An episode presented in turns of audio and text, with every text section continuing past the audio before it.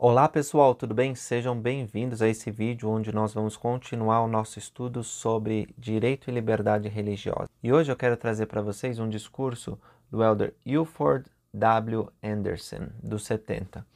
E ele uh, fala sobre a relação entre religião e governo. Nós vamos falar muito ainda sobre essa relação, às vezes conturbada, uh, que existe na maioria dos países de hoje, né? Algumas vezes essa relação ela é de afastamento, né? ou como ele diz aqui, um divórcio completo, porque o que ele faz? Ele diz que a relação entre religião e governo é como um casal. E às vezes esse casal que não se entende muito bem, que é um afastamento completo, uma separação. Nós sabemos de alguns países que são países onde a religião não tem espaço, né? Uh, países que a religião ela tem que ser empurrada pro pro lado privado, totalmente para o lado privado. Ela não pode ser, em hipótese alguma, mani manifestada publicamente. É o caso da França, cujo secularismo ele, ele dominou de tal maneira que eles entendem Estado laico como um Estado que não pode ter nenhuma manifestação religiosa, o que não é o entendimento do Brasil, dos Estados Unidos, onde o Estado laico ele tem um certo afastamento porque ele tem uma neutralidade política, né? ele não favorece nenhuma religião nem outra, mas isso não significa que os seus cidadãos eles não possam exercer suas religiões, até mesmo na esfera pública. Você pode manifestar. A religião ela influencia todos os aspectos da sua vida. E isso é verdade se nós formos ver as leis que nos regem, especialmente as leis criminais. Elas têm um fundo moral. Todas as leis criminais, elas têm um aspecto moral, né, de comportamento sobre o que é certo, o que é errado, o que é bom, o que é ruim. Então, não dá para afastar completamente essa influência judaico-cristã sobre as leis, sobre a forma de organismo do Estado. O que, que o Elder Anderson vai dizer aqui é que a religião e o governo seguem por linhas diferentes e tem que seguir por linhas diferentes, porque nós vemos também na história, existem alguns países, né, que tentam misturar as duas coisas. Mas o ideal é que eles sigam por linhas diferentes nesse mundo decaído que nós vivemos, porém paralelas. São mais bem-sucedidos e eficazes quando se protegem e se apoiam mutuamente. E ele vai dizer que o governo desempenha um papel essencial na proteção e manutenção da liberdade religiosa e no amparo do papel das igrejas na sociedade. Ele vai dizer também que a religião ela beneficia os governos, ela ajuda. Um, um exemplo disso são as leis que nós temos que, que vieram dessa base religiosa.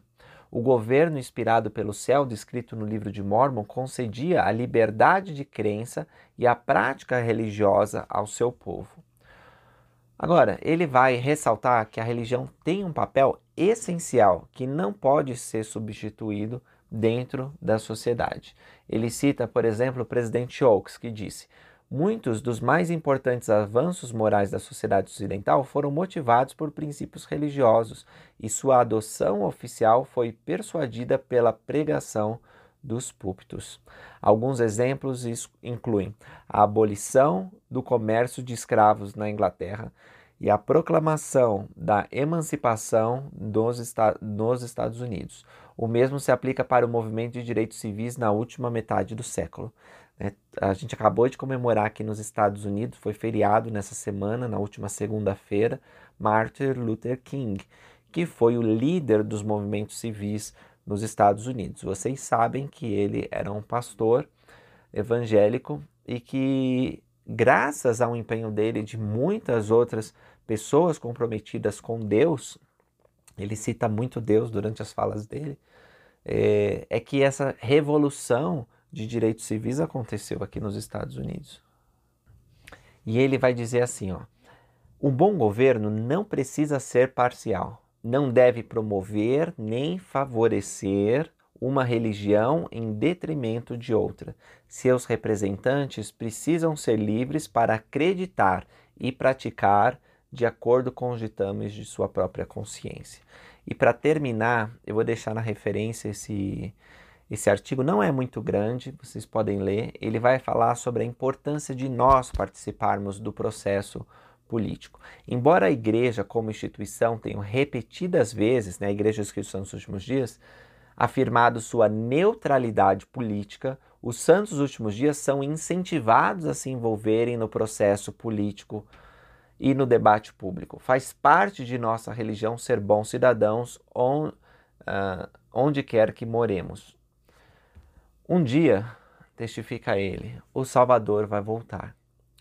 É seu direito governar e reinar como Rei dos Reis e o grande Senhor dos Senhores, o sumo sacerdote. Então, o cetro do governo e o poder do sacerdócio tornarão um só. Na ocasião que o Salvador voltar, vai acontecer o que aconteceu poucas vezes na história desse mundo, que é um governo teocrático justo.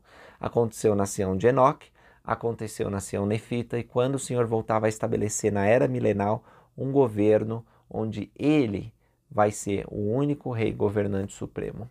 E aí ele diz o seguinte: até aquele grande dia, a religião e o governo devem trilhar o caminho da história de mãos dadas, cada qual respeitando a independência do outro cada qual valorizando a contribuição essencial do outro.